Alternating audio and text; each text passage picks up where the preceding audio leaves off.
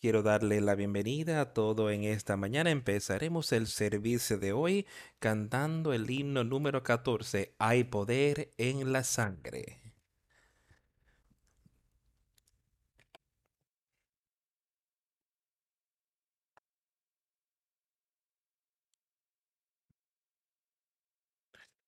¿Quieres ser libre de tu carga de pecado? Hay poder en la sangre, poder en la sangre. ¿Quieres poder triunfar sobre el mar?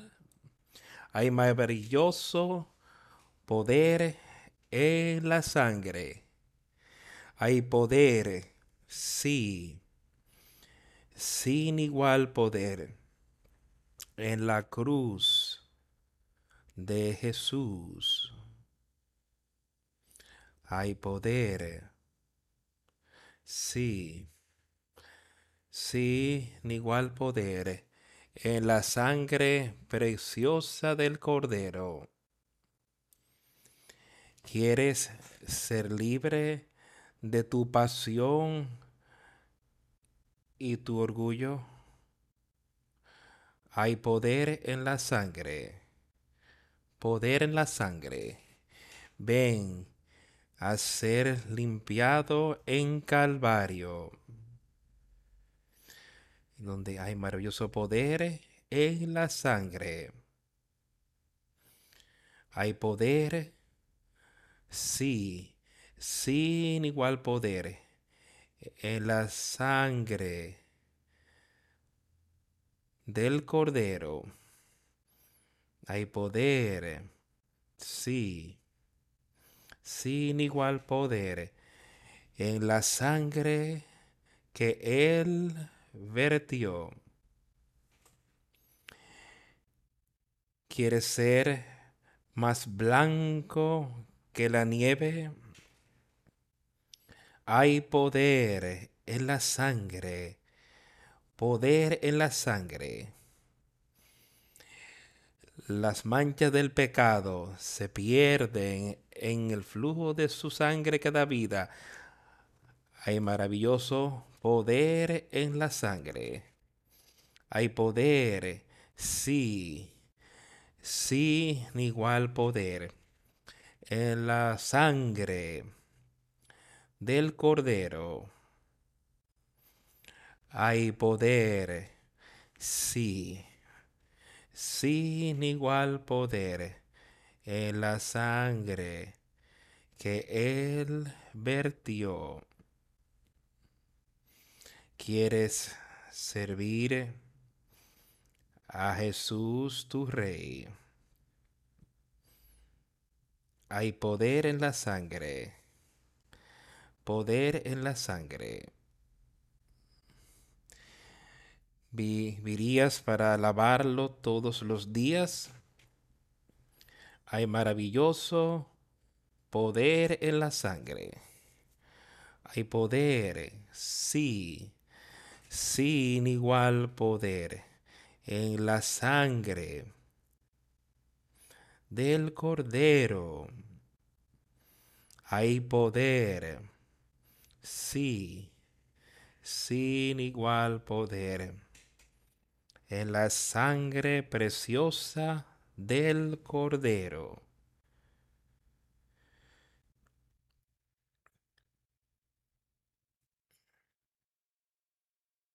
Yo espero que todos verdaderamente entendamos sobre ese poder que dice, estarías, quieres ser libre de tu carga de pecado, Inmediatamente nos dice que hay poder en la sangre para poder hacer eso. ¿Quieres triunfar sobre el mar? ¿Quieres poder sobre Satanás en cada situación? Dice que hay poder en esa sangre. ¿Quieres ser mucho más blanco que la nieve? Esa es la parte espiritual. Teniendo esa parte espiritual limpia, hecha blanca, por la sangre del Cordero Jesucristo. Se pierden las manchas del pecado en su flujo que da vida. Y eso es lo que cada uno de nosotros tiene que entender y saber hoy. Amigos, yo sé que hemos hablado mucho sobre la vida eterna, hemos hablado de la salvación, hemos hablado de seguir a Jesucristo.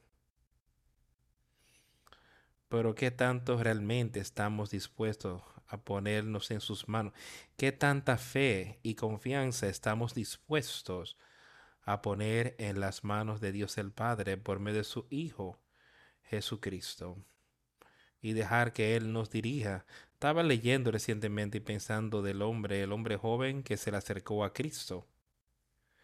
Y, le pregunta, ¿qué debo hacer para ser salvo? Y Cristo le dijo, una cosa, yo he sido fiel en estas cosas, creo que he guardado estas cosas desde mi juventud. ¿Qué más debo hacer? Y Señor simplemente le muy sencillamente, ve y vende todo lo que tienes y dáselo a los pobres. Ven y sígueme. El hombre se fue triste porque sé que tenía muchas posesiones. Y ahora, ¿cuáles son las posesiones que nosotros tenemos hoy? Naturalmente no tienen ni siquiera que ser cosas que podemos tocar con las manos. ¿Qué posesiones tenemos? Es nuestra mesa y qué entretenimientos o en todo tipo de cosas tenemos en malta estima que ponerlo en las manos de Jesucristo y dejar que Él la limpie por nosotros y dejar que Él nos muestre lo que tenemos que hacer cada día al pasar por la vida, dejándolo a Él dirigirnos. Quitar del medio nuestra voluntad. Él colgó en esa cruz, vivió aquí más o menos 33 años, vivió una vida perfecta. Ninguno de nosotros ha vivido una vida perfecta y nunca viviremos una vida perfecta pero podemos tener una mente y procurar y tras eso y tener una mente que cuando vemos que hemos cometido un error y que hemos caído que hemos contra lo que el Señor quiere que hagamos. Él está ahí a la diestra de Dios el Padre para nosotros, mediando por nosotros. Y Él es rápido para perdonar nuestros pecados si vamos a Él y nos arrepentimos. Y después seguimos. No te quedes habitualmente en el pecado. No dejes que estas cosas nos derribe y nos deje como nada. Quitémoslo de nuestras vidas.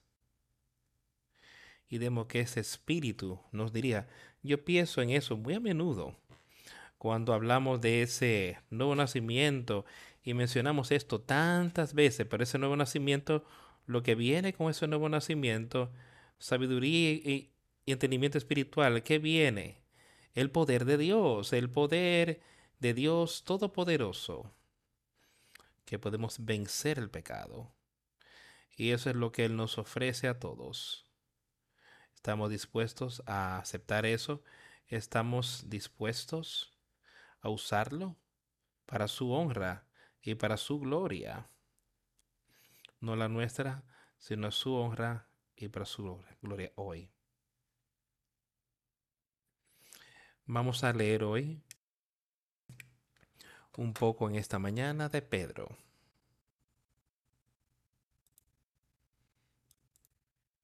Esto sería la segunda carta de Pedro.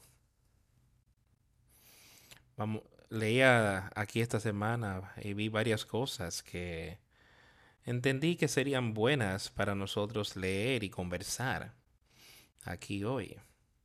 Para ayudarnos en esta travesía, Pedro escribe esta carta dirigida a un grupo de personas, no a alguien, a un individuo necesariamente. Me parece que él escribió la primera y menciona a varias personas y ahora aquí escribía otra carta, es la segunda que Pedro escribió y dice Simón Pedro, o sea, primer capítulo, primer versículo, segunda de Pedro.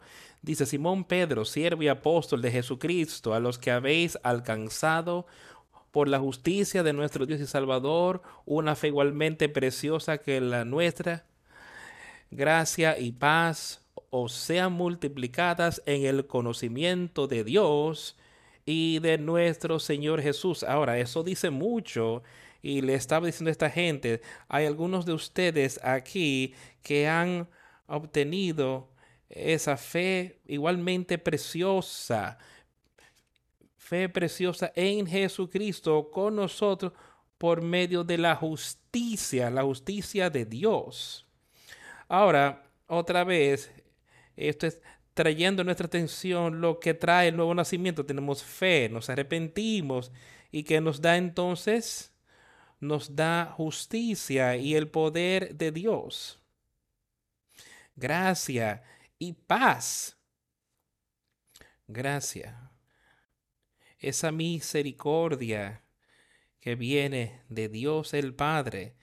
Y paz, dice, que sea multiplicada para ustedes por el conocimiento de Dios a medida que crecen y avanzan en la vida, a medida que puedes leer y entender, a medida que puedes oír esa voz enseñándote, susurrándote dulce paz. Él dice que eso sea multiplicado para ustedes por medio el conocimiento de Jesucristo nuestro Señor. ¿Y que dice al respecto? dice, yo lo voy a escribir en vuestra mente y lo pondré en tu corazón. Ese conocimiento y ese entendimiento de su palabra y de su obra aquí en la tierra para que podamos conocer y entender cómo Él quiere que vivamos conforme a su poder divino, nos, que nos dio todas las cosas que pertenecen a la vida y a la piedad nos ha sido dado por su divino poder mediante el conocimiento de aquel que nos llamó por su gloria y excelencia. Dice conforme. O sea, ustedes ya recibieron esta cosa. Dice, yo quiero que ustedes dejen que esto se multiplique en ustedes conforme a su poder divino, ese poder que del cual estábamos hablando. Poder divino viniendo de Dios el Padre para cada uno de nosotros. ¿Realmente tú sabes eso y lo entiendes en tu vida hoy? Que tienes el poder sobre Satanás. Ese es un poder divino que nos ha sido dado todas las cosas que pertenecen a la vida y a la piedad. Hay piedad en nuestras vidas hoy. Tú tienes el poder sobre Satanás o él constantemente está arrastrándote. Dice, por el conocimiento de aquel que nos llamó por su gloria y excelencia, por medio de las cuales nos ha dado preciosas y grandísimas promesas. Piensa en eso. Podemos volver y leer los evangelios. Esas preciosas promesas que Él ha ofrecido y que Él te ha dicho que yo te daré a ti Dice aquel que oye mi palabra y las guarda, yo les daré vida eterna. Estas son algunas de esas promesas que él dice. Dios amó al mundo de tal manera que dio su Hijo unigénito que cualquiera que creyera en él tendría vida eterna. Una promesa. Esas nos fueron dadas de manera grande y preciosa, grandísimas y hermosas que por estas puedan ser partícipes de la naturaleza divina, habiendo huido de la corrupción que hay en el mundo a causa de la concupiscencia. Escapar la corrupción. La corrupción que vemos en nuestros cuerpos, que vemos en el mundo hoy, la corrupción en la gente y puede estar en nosotros si dejamos si tú dejas que Él solo entre su pie por la puerta, Él puede destruirte. Yo oí o leí algo una vez acerca de este vendedor y él era un buen vendedor. Ahora lo que él hacía cuando él tocaba la puerta, cuando abrían esa puerta, él colocaba su pie para que la puerta no se la pudieran cerrar. Y él tenía así más oportunidad de poder entrar a esa casa para poder hablarles y tratar de venderles los bienes, los artículos que él tenía, porque así no podían cerrarle la puerta. Satanás está así hoy tratando de meter su pie por tu puerta para que él pueda tener oportunidad, se puede tener oportunidad, Él puede hablar contigo, Él todavía puede tratar de destruirte. Y en muchos casos, Él continúa hasta que consigue derribar a personas y los mete en cosas en las que no deberíamos estar involucrados para nada. Pero Él nos está diciendo aquí, Elisa, habiendo huido de la corrupción, hemos podido escapar de esto, hemos podido tener el poder de mantener la puerta cerrada a Satanás y abrirle la puerta a Jesucristo. está en el mundo por a causa de la concupiscencia. Hemos hablado mucho de eso, de la concupiscencia del cuerpo, la vanagloria de la vida, la vanagloria de los ojos.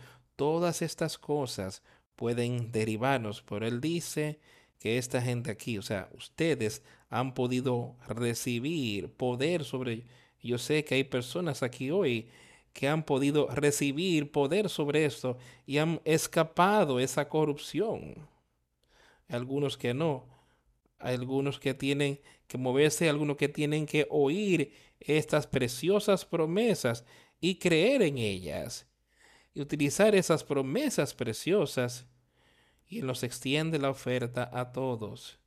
Y aparte de dando, dando toda diligencia, agrega vuestra fe virtud, a la virtud conocimiento, al conocimiento dominio propio, al dominio propio paciencia, a la paciencia piedad, a la piedad afecto fraternal y al afecto fraternal amor porque si estas cosas están en vosotros y abundan, no os dejarán estar ociosos ni sin fruto en cuanto al conocimiento de nuestro Señor Jesucristo. Ahora, todos estos atributos que él acaba de cubrir, dice ahora, estas cosas que abundan, si están ahí, si abundan en ti, tú dejas que ellos crezcan, así como vives tu vida por estos atributos. Él dice ahí, que podrás crecer, dice, ni serás sin fruto, que no seas ocioso ni sin fruto en cuanto al conocimiento de nuestro Señor Jesucristo. Ahora yo quiero hablar un poco de algunas de estas cosas. Yo escribí algunas definiciones. Desde quiero que las escuchemos con mucho cuidado. Primeramente, eh, él dice que aparte de esto, dando toda diligencia, agregar a vuestra fe Ahora, ¿qué es fe? Todos verdaderamente Fe, creer y confiar y ser leal a Dios es una de las definiciones y eso es completa confianza y lealtad para con Dios. Es una de las definiciones y eso es lo que yo quisiera que todos entendiéramos y esa es la fe de la cual Él está hablando aquí, que tenemos que tener esa fe completa, creer y confiar y lealtad a Dios. Eso es decir mucho. ¿Está eso en cada una de nuestras mentes y vidas? Estamos dispuestos ahora. Esto es lo que le estoy diciendo que tenemos, que tú tienes ahora. Agrega, pon toda diligencia. Agrega a tu fe virtud. Virtud. ¿Qué es virtud? Conformarse a un estándar particular, a una excelencia particular. Virtud. Volvamos a esto de la diligencia de la que le está hablando aquí. Dice, por nosotros también poniendo toda diligencia en esto mismo, dice diligencia firmemente, con seriedad un esfuerzo energético, enérgico, dedicado a un trabajo que puede ser dolor y una aplicación a cumplir. Diligencia de ir en esto de que yo voy a, ser firme en esto, voy a ser serio en mi trabajo, voy a ser enérgico en el esfuerzo que yo le pongo, voy a caminar en esto, yo voy a ser firme en esta obra. Eso es a lo que él está refiriendo, diligencia en su obra, en aprender sobre la palabra de Dios. Entonces él simplemente dice que con esa diligencia agrega a vuestra fe virtud y a la virtud conocimiento. ¿Y qué es el conocimiento?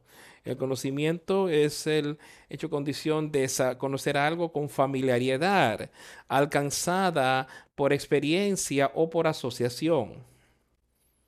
El cuerpo de verdad. Eso es el conocimiento, el cuerpo de verdad espiritual, el cuerpo de Jesucristo y conociendo sus verdades. Y el Evangelio, por el conocimiento viene de conocer algo, alcanzado por medio de la experiencia o asociación con Él.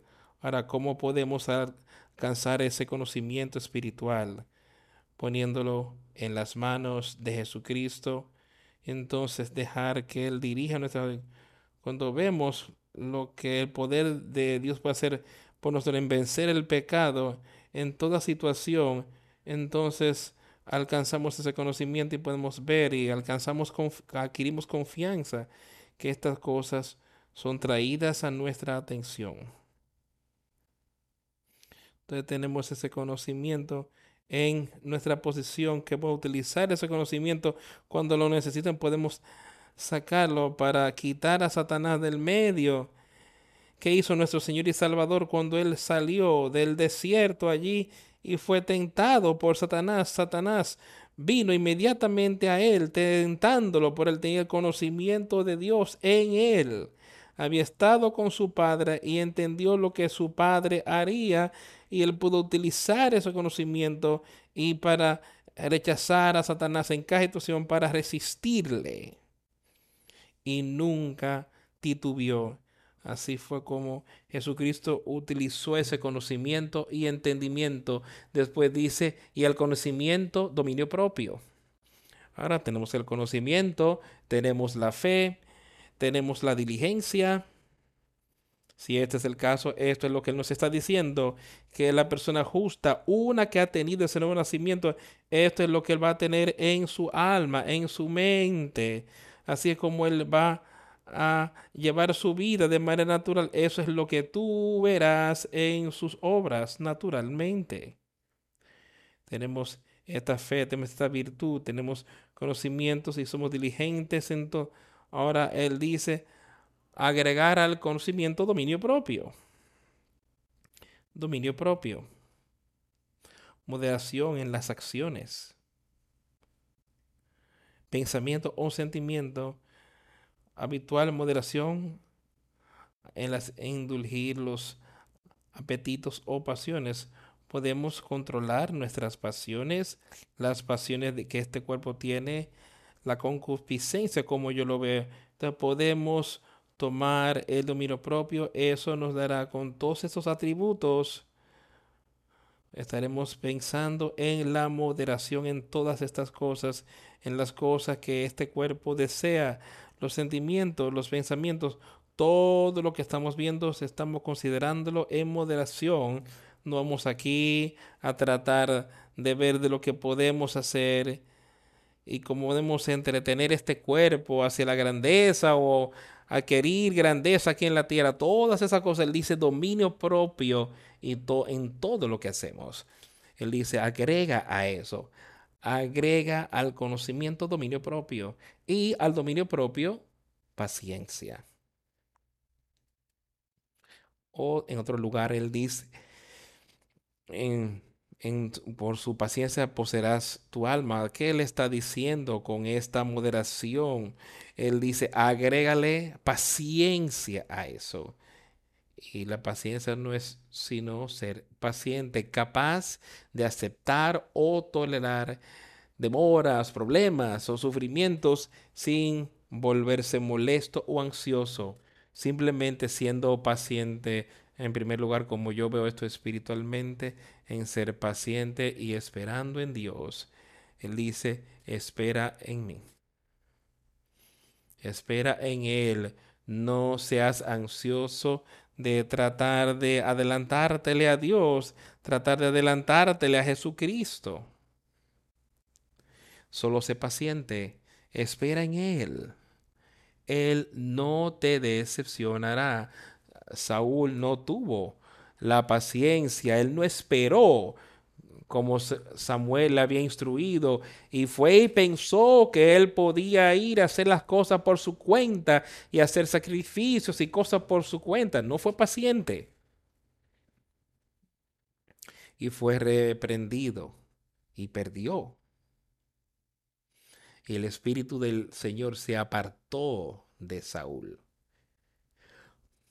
porque no tenía la paciencia, no estaba dispuesto a esperar en el Señor, él no estaba dispuesto a escuchar y a seguir los mandamientos cuando también le dijo que saliera y que destruyera a todo lo que estaba en la ciudad.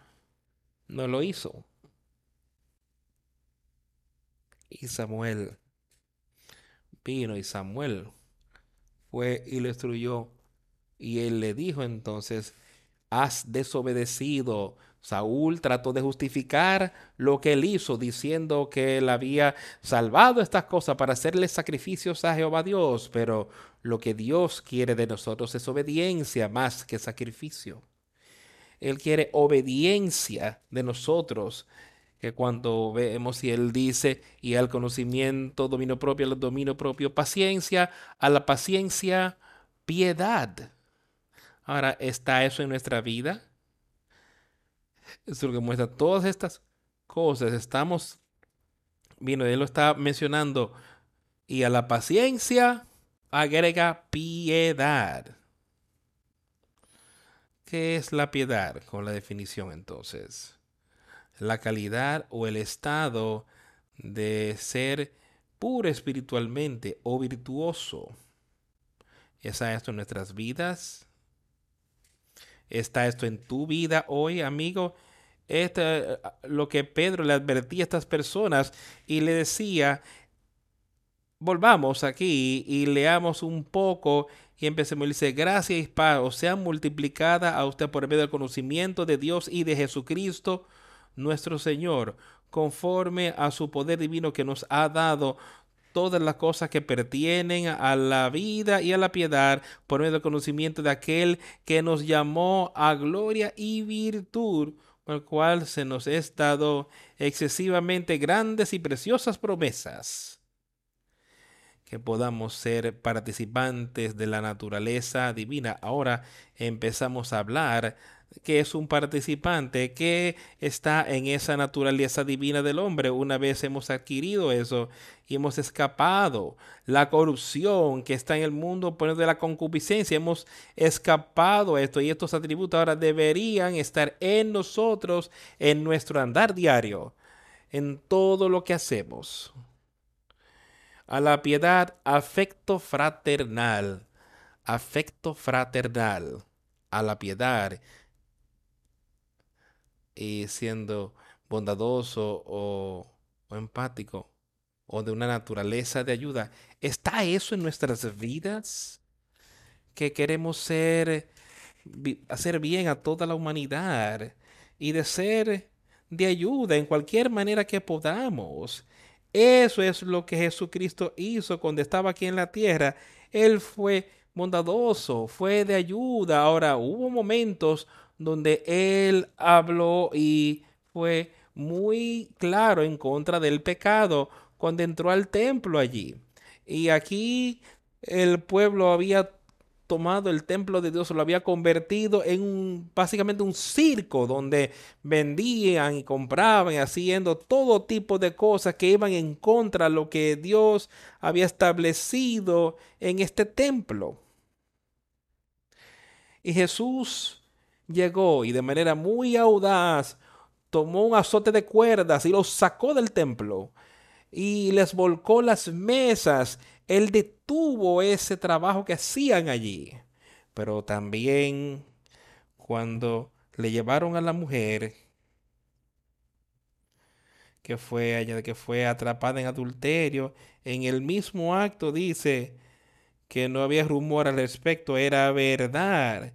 Era ahí mismo que la gente lo sabía y entendió lo que estaba ocurriendo. Se lo llevaron. Ellos querían darle muerte, darle muerte a ella. Y dice, ahora, ¿qué vas a hacer tú? ella debería ser ejecutada. Pero Jesús, en la bondad, la amabilidad que él tenía, me parece que él quería esperar en su Padre. Eso vuelve a lo que decía, espera en él. Y se agachó, empezó a escribir en tierra con el dedo, como si ni siquiera estuviera prestándole atención. Ellos continuaron preguntándole y él se puso de pie y con gran bondad y afecto, él dice, aquel que no tiene pecado, sea el primero que tire la primera piedra. Y él se agachó y empezó a escribir otra vez. Esa es la amabilidad y simpatía que necesitamos tener hoy, porque esto aplica a cada uno de nosotros. Somos pecadores. Jesús no era pecador, pero tenía este tipo de amor y de compasión para aquellos que sí lo eran. En un momento las personas empezaron a irse, a alejarse. Y le dijo a la mujer, ¿dónde están aquellos que te acusan? ¿Nadie te condena? Ella dijo, no, Señor, de yo tampoco, pero no se detuvo ahí. Él dijo, ve y no peques más. A esta es la bondad que él tenía, pero eso es lo que él nos dirá, que podemos tener amabilidad para con los otros. Jamás podemos aceptar el pecado en nuestra vida por otra persona. Y ahora ve y arrepiéntete. Eso es lo que Él nos estaría diciendo hoy. Y no peques más. Pero es esa piedad, es esa bondad que estaría en nosotros hoy. Es que nosotros, cualquier cosa que podamos para ayudar a alguien espiritualmente y de ser necesario, ayudarlo naturalmente, que estemos dispuestos y tener este tipo de naturaleza que estemos dispuestos a ser amables, de tener simpatía y de ser de ayuda. Esa es nuestra naturaleza. Esto, esto es lo que es naturaleza del Espíritu de Dios. No es la naturaleza del hombre. Eso no es para nada la naturaleza de los seres humanos en el estado en el cual llegamos aquí de ser amables, todas estas cosas, eso no está en nosotros. La única manera en la que podemos tener eso y adherirnos a ella es ese nuevo nacimiento. Entonces continúa diciendo, y hay una más que él tiene. Y a la, la piedad, afecto fraternal, y el afecto fraternal, amor, caridad. Caridad hemos oído mucho acerca de esto en nuestra vida. Yo he oído mucho. Pero ¿qué es esto? La caridad. La caridad eh, son varias cosas. Son muchas cosas diferentes. Pero vamos la que dice generosidad y sentido de utilidad, especialmente hacia las necesidades o los que sufren. En teología, en sentido teológico, incluye amor supremo para con Dios y un bien universal para con el hombre. Un amor extremo para con Dios. Este es un amor hacia Dios y en Jesucristo sobre todas las cosas en esta tierra. Eso es donde Él dijo que debemos odiar a nuestro padre, a madre, hijos. Aquí Él no quiere decir odiarlos en lo natural, Él quiere decir que debemos ponerlos a ellos en segundo lugar, que debemos poner a Dios el Padre, a Jesucristo primero y antes que nada, y que tengamos ese supremo amor, amor espiritual por ellos, por encima de todas las cosas. Eso es a lo que Él se refiere, es, eso es esa caridad. Pablo habla tremendamente al respecto en este capítulo 13 de Corintios. Él dice que hay fe, esperanza y caridad. Y la caridad es el más grande de estos. Y la única manera en la que podemos tener eso, tenemos que tener primero esa fe, tenemos que arrepentirnos y después recibir ese nuevo espíritu. Y con ese nuevo espíritu tenemos esperanza de vida eterna. Y con este nuevo espíritu viene el amor de Dios en nosotros, la misericordia de Dios. Ese nuevo espíritu nos da la oportunidad y para nosotros estar en la capacidad de tener amor fraternal. Y que podemos tener virtud y que podemos ser diligentes al servirle. Todas estas cosas vienen teniendo ese nuevo nacimiento, porque si estas cosas están en vosotros y abundan, no os dejarán estar ociosos ni sin fruto en cuanto al conocimiento de nuestro Señor Jesucristo. Y yo creo eso, yo lo sé. Que digamos que estas cosas están en ti y abundan eso es lo que crece, eso es lo que está burbujeando dentro de ti, en lo natural incluso, y espiritualmente. Pero estas cosas simplemente empiezan a hervir en ti. Lo que él dice que ellos te harán que tú ni quedarás sin fruto en el conocimiento, ni ocioso en el conocimiento de nuestro Señor Jesucristo. Pero él dice que si estás viviendo de esta manera y dejar que esto te dirija, tendrás el conocimiento y el entendimiento de lo que Jesucristo quiere que quiere que tú vivas tu vida hoy. Tú no estarás aquí afuera en el pecado habitual. No estarás aquí fuera dejando que la concupiscencia de la carne te venza. Tú no estarás aquí afuera tomando este cuerpo, llevándolo a los lugares donde el Señor no quisiera y exponiéndolo al pecado. Tú no harás estas cosas. Porque ese nuevo espíritu está ahí dirigiéndote para alejarte de él porque si estas cosas están en vosotros y abundan, están ardiendo, están creciendo, hacen que tú no seas ni ocioso ni sin fruto en el conocimiento de nuestro Señor Jesucristo. Y yo sé que eso es un hecho, yo sé que tú lo puedes saber también, que podemos tener ese conocimiento y podemos entender. Pero escucha lo que él dice aquí, pero el que no tiene estas cosas tiene la vista muy corta es ciego, habiendo olvidado la purificación de sus antiguos pecados. Ahora escucha, me parece que él está hablando de alguien aquí que quizás perdió ese primer amor, que ha vuelto. Mira lo que él dice, pero aquel que carece de estas cosas es ciego, espiritualmente ciego, no puede ver, ni saber, ni entender, y no puede ver de lejos no puede ver lo que está a punto de ocurrir, lo que va a ocurrir, lo que va a ocurrir, como lo hemos hablado el domingo pasado, que tú y yo, que cada uno de nosotros aquí estará en ese evento cuando Jesucristo se siente en ese trono y separe los cabritos de las ovejas. Nosotros todos estaremos ahí. Y seremos separados como oveja o como cabrito seremos colocados a la derecha o a la izquierda. Iremos a la vida eterna o iremos a la condenación eterna. Dice aquellos que no pueden ver de lejos, que tienen la vista muy corta, que han olvidado estas cosas.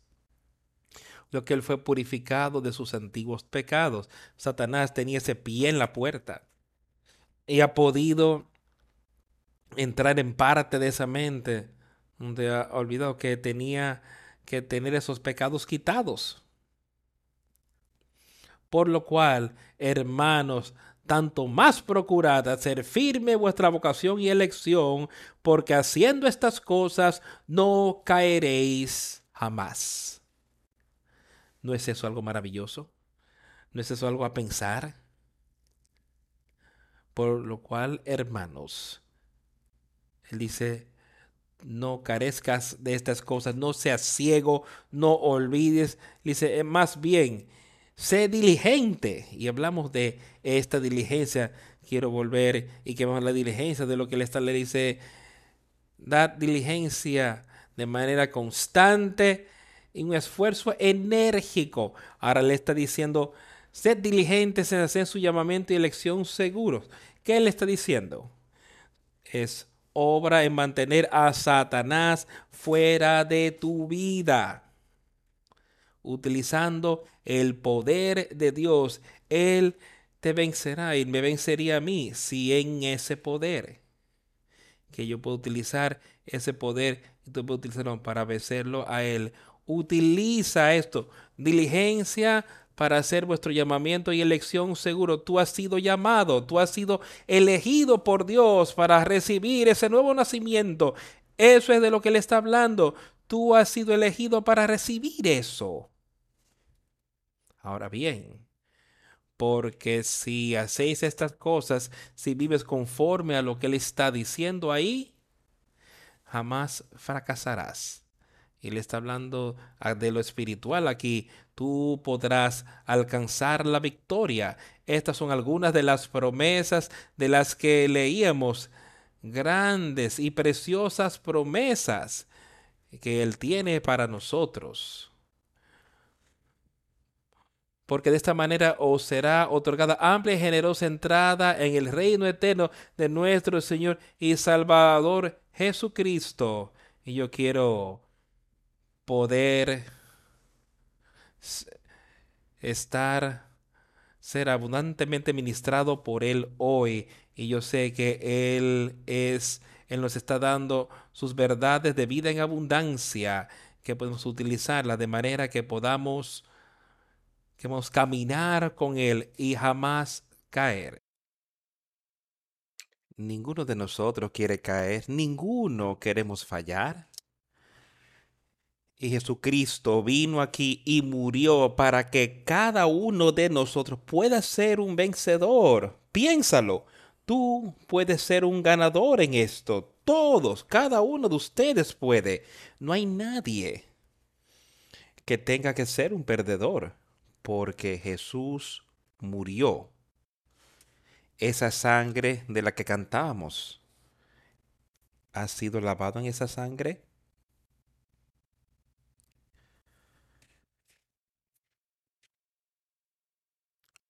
Por lo cual, no seré negligente de ponerles, de recordarles siempre estas cosas, aunque vosotros las sepáis y estéis confirmados en la verdad presente. Y yo espero que yo nunca tampoco sea negligente de recordarnos aquí de estas cosas, de ponerle siempre a recordar lo que Jesucristo ha hecho por nosotros, de estas cosas, de cómo Él quiere que vivamos nuestra vida. aunque las conocen. Yo sé que hay personas aquí que las saben, hay personas que la conocen, pero no están siguiéndolas. Eso es una situación difícil, amigos. Si tú escuchas la palabra y la sabes, pero entonces eliges no seguirla. Entonces te establece la presente verdad. Ser establecente, la presente verdad, seguir su palabra. sabiendo que yo tengo por justo, en tanto que estoy este cuerpo, al despertar con amonestación, yo quiero avivarlos en esta mañana, esta parte espiritual, poniéndolos a ustedes a recordar las preciosas promesas que Él nos ha ofrecido a todos y dejarnos saber y entender lo que Él quiere que hagamos al vivir aquí en la tierra, sabiendo que en breve debo abandonar el cuerpo como nuestro Señor Jesucristo me ha declarado. Y Pedro sabía que su tiempo estaba a punto de terminar, pero aún seguía predicando y enseñando y él quería que esta gente supiera y entendiera que después que él ya no estuviera, las maravillosas palabras de vida, porque no nos hemos dado a conocer el poder y venida de nuestro Señor Jesucristo siguiendo fábulas artificiosas sino como habiendo visto con nuestros propios ojos su majestad. ¿No es esto algo a pensar hoy? Piensa en eso. Porque no hemos seguido. Esto es lo que Pedro les dice. Él dice, yo voy a procurar que ustedes estén en la capacidad después de mi muerte de tener estas cosas siempre presentes. Y si el Señor me lleva hoy, yo quiero que tú tengas estas cosas en tu mente las promesas que Él tiene por nosotros, para nosotros. Pero tenemos que desatarlo, tenemos que sacar, sacar la concupiscencia de la carne, el orgullo de la vida. Tenemos que sacar nuestra voluntad y dejar que la suya se haga en nosotros porque no hemos seguido fábulas artificiosas, o sea, no hemos seguido eso y podemos ver en todo el mundo hoy cómo la gente ha diseñado ciertas cosas y predican, las predican como religión, como la palabra de Dios, para que así puedan beneficiarse económicamente o como sea. Esto es lo cosas que están ocurriendo, pero Pedro dice, nosotros no hemos seguido este tipo de cosas cuando le hicimos, le dimos a conocer a ustedes el poder y la venida de nuestro Señor Jesucristo. Y yo te puedo asegurar que yo, yo no he procurado vuestras riquezas ni nada por el estilo, y no estoy persiguiendo alguna fábula artificiosa, sino que les estoy dejando saber el poder y la venida de nuestro Señor Jesucristo pues somos testigos de su majestad. Pedro vivió con él, él viajó con él, él estuvo ahí cuando fue crucificado, él lo vio. Pedro lo rechazó, lo negó ahí cuando estuvo en el juicio. Pedro salió y se arrepintió de eso. Y Pedro siguió e hizo una gran obra y maravillosa con lo que Dios hizo en él.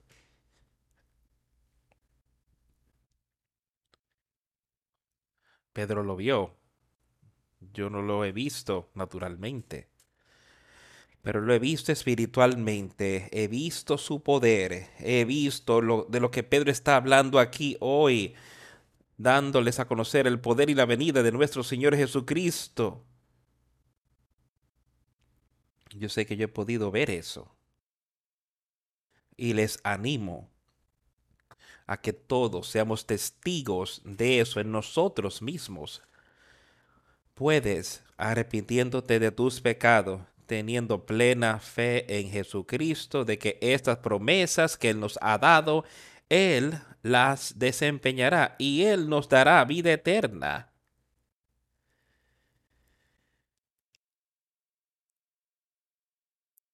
pues cuando él recibió de Dios Padre honra y gloria, le fue enviada desde la magnífica gloria una voz que decía, Este es mi Hijo amado, en el cual tengo complacencia. Y nosotros oímos esta voz enviada del cielo. Y nosotros oímos esta voz enviada del cielo cuando estábamos con Él en el Monte Santo. Otra vez, Pedro explicándoles y mostrándoles, recuerden lo que aconteció allí. Jesús llevó a Pedro, Juan y Jacobo, me parece, a Santiago y lo llevó al monte. Y mientras estuvo ahí, se transfiguró. Y ahí estaban Moisés y Elías hablando con Jesús. Y aquí es donde vino la voz y dijo que este es mi Hijo amado en quien tengo complacencia. Yo quiero ser un hijo de Dios y tú y yo podemos. Y podemos oír esas mismas palabras. He peleado la buena batalla, he guardado la fe. Entrar en mi reino. Y nos y nosotros oímos esta voz enviada del cielo cuando estábamos con Él en el Monte Santo. Tenemos también la palabra profética más segura, a la cual hacéis bien en estar atentos como a una antorcha que alumbra en lugar oscuro hasta que el día esclarezca y el lucero de la mañana salga en vuestros corazones Aquí les está exhortando. Dice ahora, yo he visto estas cosas, las conozco y las he oído. Y dice, ahora bien, también tenemos una palabra profética más segura. Las hemos oído con los profetas. Han profetizado de la venida de Jesús. Han profetizado que un Mesías vendría a salvar el mundo. Y ahí él está diciendo, ahora, ustedes hacen bien en estar atentos a esa. Yo les digo, cada uno de ustedes hoy que les haría bien ponerle atención a las palabras, las cosas que se están hablando aquí hoy, las promesas. Le hacéis bien en estar atentos a esas cosas como a una antorcha que alumbra en lugar oscuro. Cuando entres a un lugar oscuro y prendes el interruptor, enciende la luz y después puedes ver. Y te alegras de que ya puedes moverte y no tropezar o caerte. Puedes obtener aquello que estabas buscando. Y ahora espiritualmente vinimos aquí en un lugar oscuro y al creer en Jesucristo es esa luz que brillará en ese lugar oscuro y que lo vencerá. Y él dice, ahora diligentemente estén buscando con eso hasta que esclarezca el día, hasta que este espíritu pues, prende en ti, nazca dentro de ti, tienes ese nuevo nacimiento. Que ese día esclarezca lo que el sol sale, se va en la oscuridad y ahora es de día y puedes ver la luz puedes viajar, puedes moverte y no caer en la zanja. Y espiritualmente hablando, ir a Jesucristo, esa luz que está ahí, arrepiéntete. Ten fe y sé bautizado para la remisión de tus pecados. Y que entonces esa luz se convierta, o sea, en ese nuevo nacimiento, ese nuevo día esclarecido en ti. Y ese lucero de la mañana salga, podemos ver ese lucero de la mañana, ese sol ascender y trae luz a la tierra y trae felicidad a la gente, ya que pueden lograr aquellos que quieren hacer. Y ese día espiritual, ese luz, ese cuerpo espiritual levantándose en ti en tu corazón. Dice, te daré aquí, yo quitaré ese corazón de piedra y te daré un nuevo corazón, un corazón de carne, y lo escribiré en tu mente y pondré mi palabra en ese corazón de carne, y entonces tendrás ese conocimiento, entendimiento del cual estamos hablando. También tenemos también la palabra profética más segura, a la cual hacéis bien en estar atentos. Deja que eso se asiente hoy en tu mente. Presta atención a su palabra como una antorcha que alumbra en lugar oscuro hasta que el día esclarezca y el lucero de la mañana salga en vuestros corazones. No te detengas hasta que ese lucero de la mañana haya salido en tu corazón, ese nuevo espíritu que está vivo en tu corazón. No te detengas, sé diligente, deseándolo de todo corazón, deseándolo con persistencia, tocar y recibiréis, llamar y recibiréis. Dice, tocar y os será abierto, pedid y recibiréis, buscar y hallaréis. Otra vez, estas son las preciosas promesas de Jesucristo. Entendiendo primero esto, que ninguna profecía de la Escritura es de interpretación privada. No, esta profecía y esta escritura es para cada para que cada uno de nosotros pueda leerla y entenderla y podemos vivir por ello. No solamente por uno o por cierto grupo de personas, Dice que eso vino por los, él vino por los pecados de todo el mundo. Es mi voluntad, la de mi Padre, que todos los hombres sean salvos. Y yo vine por los pecados de todo el mundo. Porque nunca la profecía fue traída por voluntad humana, sino que los santos hombres de Dios hablaron siendo inspirados por el Espíritu Santo. Los santos hombres de Dios todo el tiempo han hablado por la inspiración de Dios. Dios inspirándolos a ellos y han estado haciendo esto todo el tiempo. Él está haciendo estas cosas. Hoy Él tiene a personas, santos hombres de Dios, que predican su palabra sobre la tierra y exhortan a las personas. Quizás no le estén haciendo aquí en una iglesia, pero que están allí, santos hombres de Dios, exhortando a las personas en todo el mundo hoy. Y tú y yo podemos hacer lo mismo. Podemos ser así mismo y tener ese mismo Espíritu Santo en nosotros. Porque Él dijo, yo volveré a mi Padre y os enviaré a un consolador. Y eso es una promesa. Y ese consolador lo envió el día de Pentecostés, cuando estaban todos ahí y descendió como un viento fuerte. Inmediatamente pudieron empezar a hablar en otras lenguas. Hablaban las maravillosas palabras de vida sobre Jesucristo y remisión de pecados de Él, el perdón de pecados por Jesucristo. Inmediatamente pudieron hablar e enseñárselo a otros. Hombres de Dios enseñando Y la gente lo aceptó. Y fueron salvos. Yo quiero que lo aceptes hoy. Y sé salvo por medio de la sangre de Jesucristo. Pero habían falsos profetas también entre el pueblo, como habrá entre vosotros falsos maestros que introducirán encubiertamente herejías destructoras y aún negarán al Señor que los resucitó, atrayendo sobre sí mismos destrucción repentina. Cualquier cosa que no sea de Dios, cualquier cosa que sea diferente a su palabra que está aquí, es una falsa profecía, una herejía y no permanecerá. Dice que traerán sobre sí mismo destrucción repentina y muchos seguirán sus disoluciones, por causa de los cuales el camino de la verdad será blasfemado y por avaricia harán mercadería de vosotros con palabras fingidas.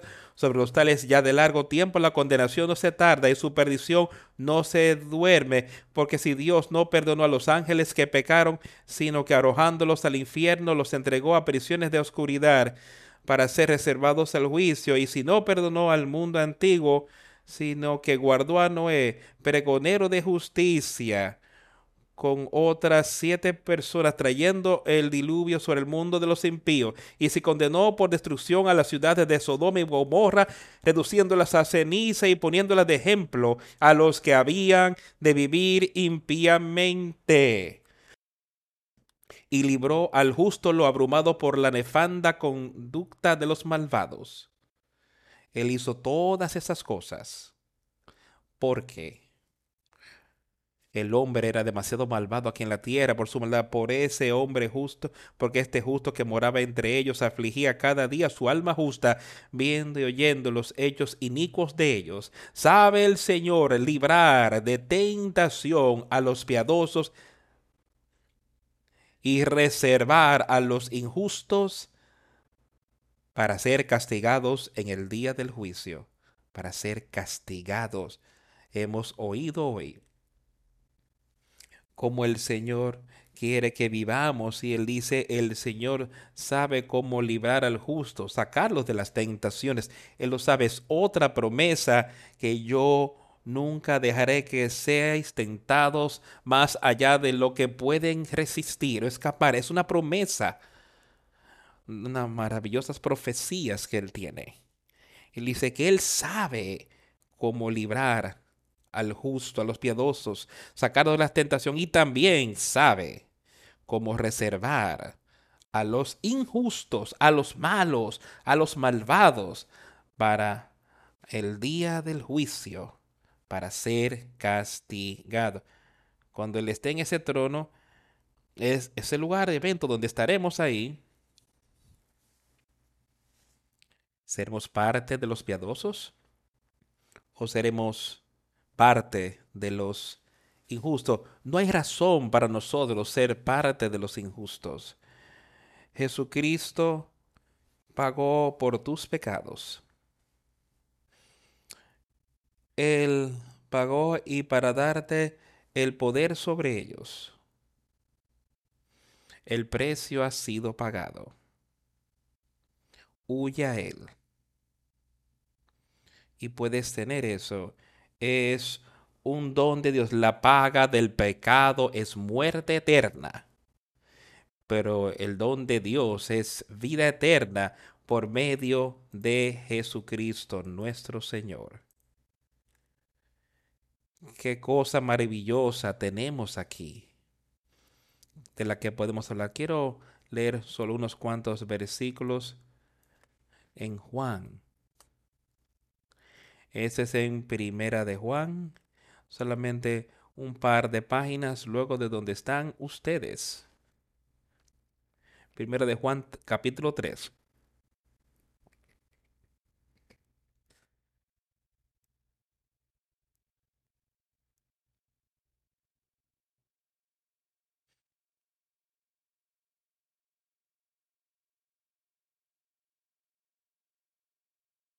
Empecemos leyendo en el versículo 11. Porque este es el mensaje que habéis oído desde el principio, que nos amemos unos a otros, no como Caín, que era del maligno y mató a su hermano. ¿Y por qué causa le mató? Porque sus obras eran malas y las de su hermano justas. Hermanos míos, no os extrañéis si el mundo os aborrece. Nosotros sabemos que hemos pasado de muerte a vida en que amamos a los hermanos. El que no ama a su hermano permanece en muerte. Todo aquel que aborrece a su hermano es homicida. Y sabéis que ningún homicida tiene vida eterna permanente en él. En esto hemos conocido el amor de Dios en, en que Él puso su vida por nosotros también nosotros debemos poner nuestras vidas por los hermanos, pero el que tiene bienes de este mundo y ve a su hermano tener necesidad y cierra contra él su corazón, ¿cómo mora el amor de Dios en él? Hemos hablado de estas cosas, algunas de estas cosas, como podemos, debemos tener esa caridad y esa amabilidad. O sea, esto es lo que Dios tuvo, esto fue lo que Jesús tuvo. Puedes ver esa caridad, ves esa amabilidad en lo que él habla, en lo que Juan está diciendo aquí, que, que aquí percibimos el amor de Dios porque Él puso su vida por nosotros. Jesucristo puso esa vida para que nosotros podamos tener poder sobre el pecado y podemos ser salvos. Y hemos de también de dar nuestra vida por los hermanos. Deberíamos estar dispuestos a hacer todo lo posible para ayudar a nuestros hermanos, así como Jesucristo lo hizo en su momento.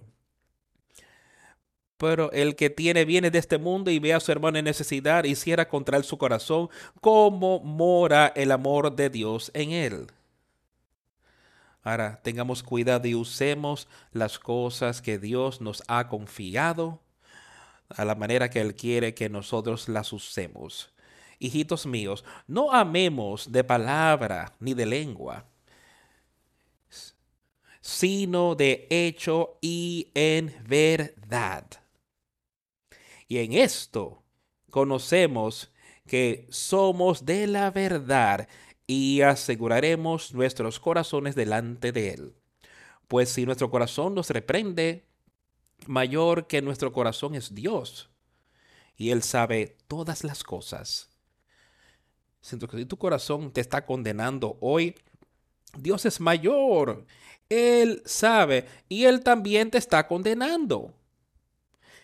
Amados, si nuestro corazón no nos reprende, confianza tenemos en Dios si nuestro corazón no nos está reprendiendo, no nos condena, entonces tenemos confianza de que hemos podido recibir ese nuevo espíritu. Ahora tenemos esperanza de vida eterna y tenemos esa caridad, ese amor del cual Él está hablando aquí, que podemos amar a, nuestro prójimo, a, nuestro, a llamar, a ayudar a otro cuando sea necesario hacerlo. El Señor nos ha bendecido tanto que nos ha dado su amor y su misericordia y cualquier cosa que pidiéramos la recibiremos de Él porque guardamos sus mandamientos y hacemos las cosas que son agradables delante de Él. ¿Está eso en nuestra vida hoy? Que guardemos sus mandamientos, que oímos su palabra y la seguimos. y hacemos esas cosas que son agradables delante de él. Tenemos esa diligencia, tenemos esa virtud, tenemos ese dominio propio, paciencia, tenemos la piedad, tenemos la bondad, amor fraternal y tenemos esa caridad. ¿Está eso en nuestras vidas? Busca, a ver, en el capítulo 4 de este mismo libro.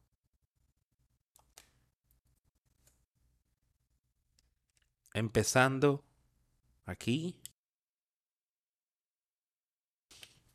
en el versículo 14.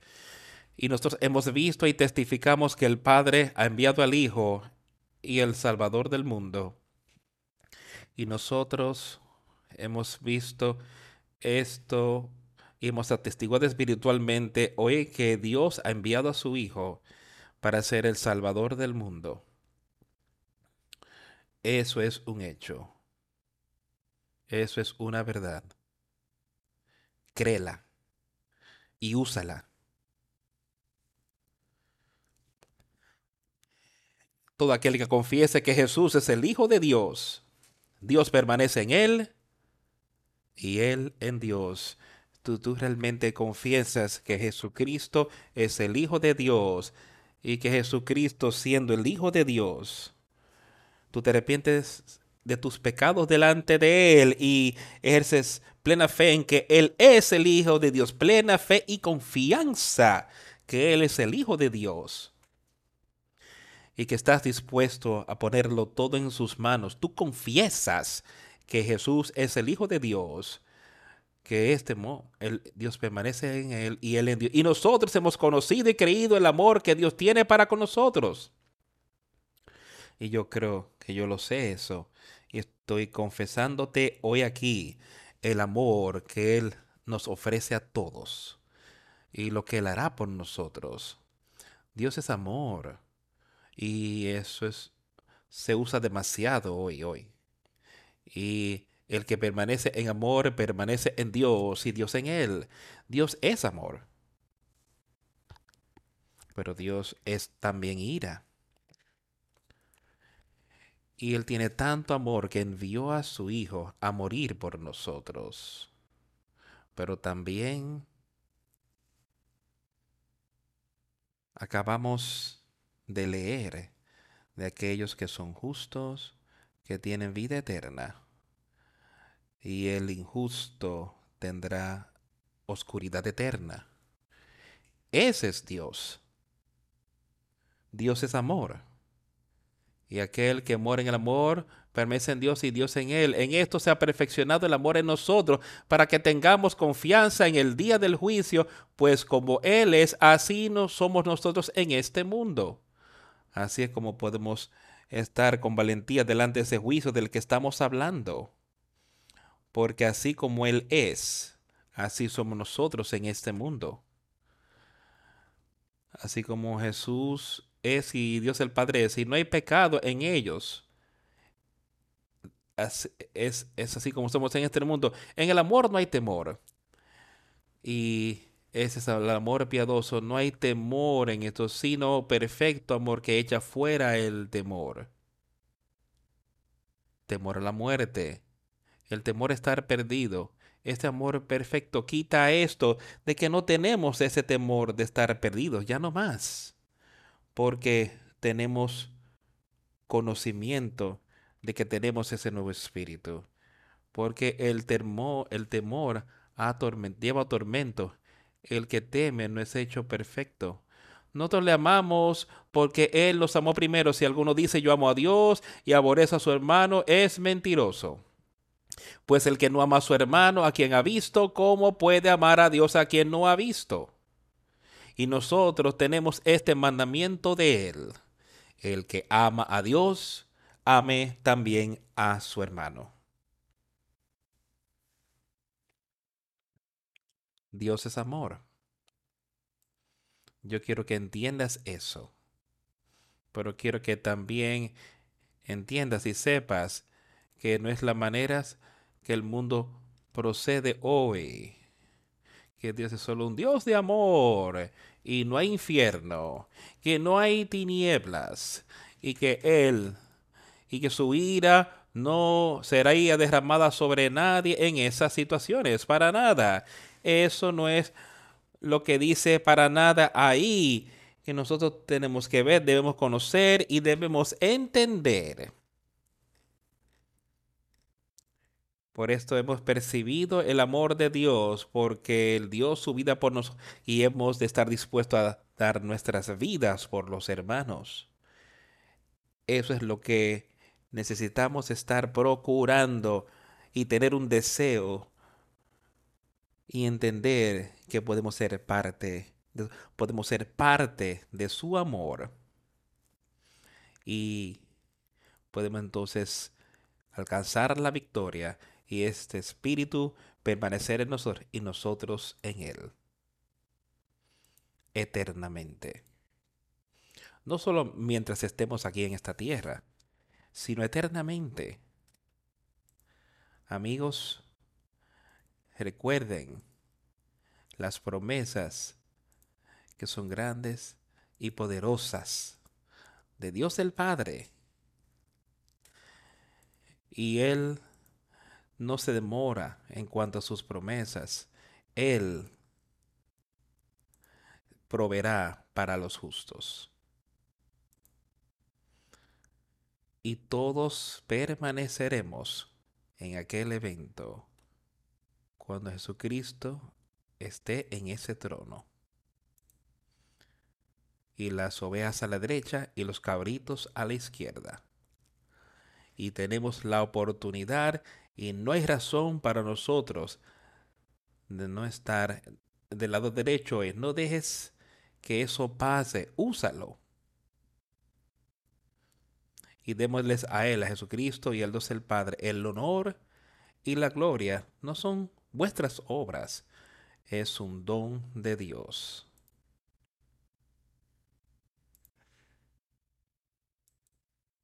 Vamos a concluir esta reunión cantando el himno número 107. ¿Eres lavado en la sangre? Y esa es una buena pregunta que nos haríamos hoy ¿Eres tú lavado en ella? Podría haber alguien que quizás quiera hacer esa confesión en público y te puede hacerlo mientras cantamos el 107. Puedes pasar al frente, número 107.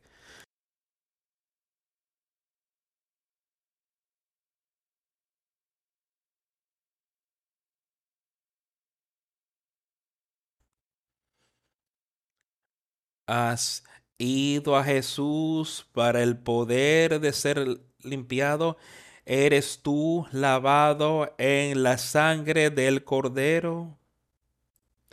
¿Estás confiando gozosamente en su gracia ahora? ¿Eres lavado en la, en la sangre del Cordero? ¿Eres lavado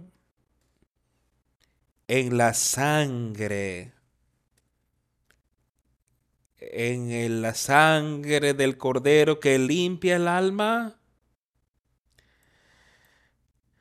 Están tus ropas sin mancha, blancas como la nieve.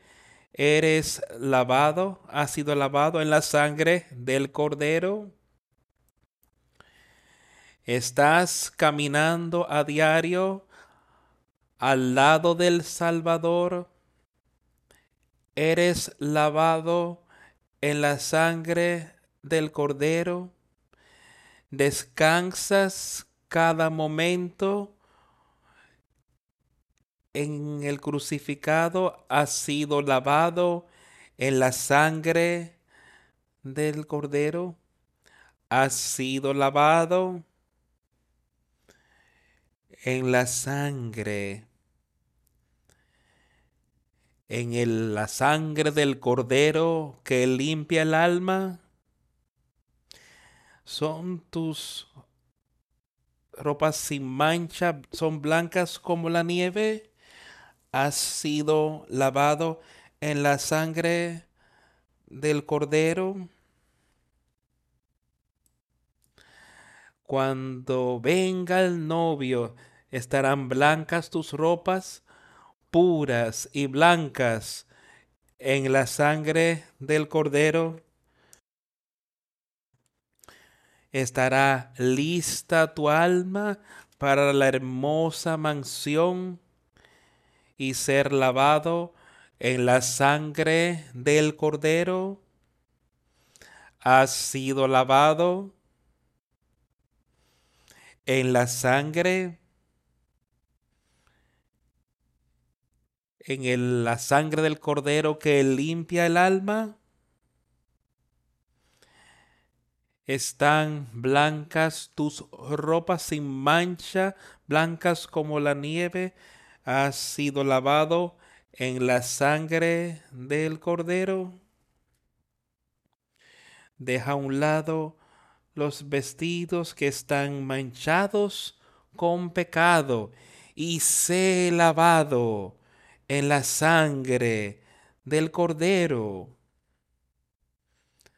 Hay una fuente que fluye para el alma que está sucia o se lavado en la sangre del cordero.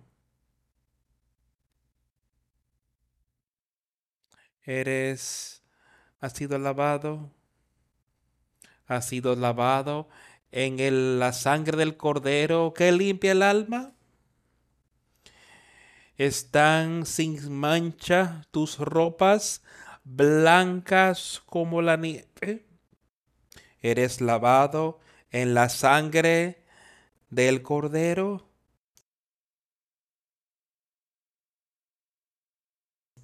A lo que debería estar en nuestras mentes aquí. Eres lavado en la sangre del cordero. Esta última parte dice que hay una fuente que fluye para el alma que está sucia.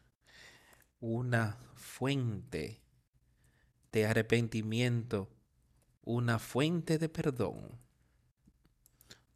para el alma que está limpia.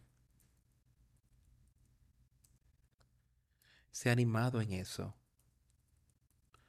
O se he lavado en la sangre del cordero. Ya está paga. Tu salvación ya fue paga. Úsalo. Sé limpio. Búscale. Oremos a Dios el Padre.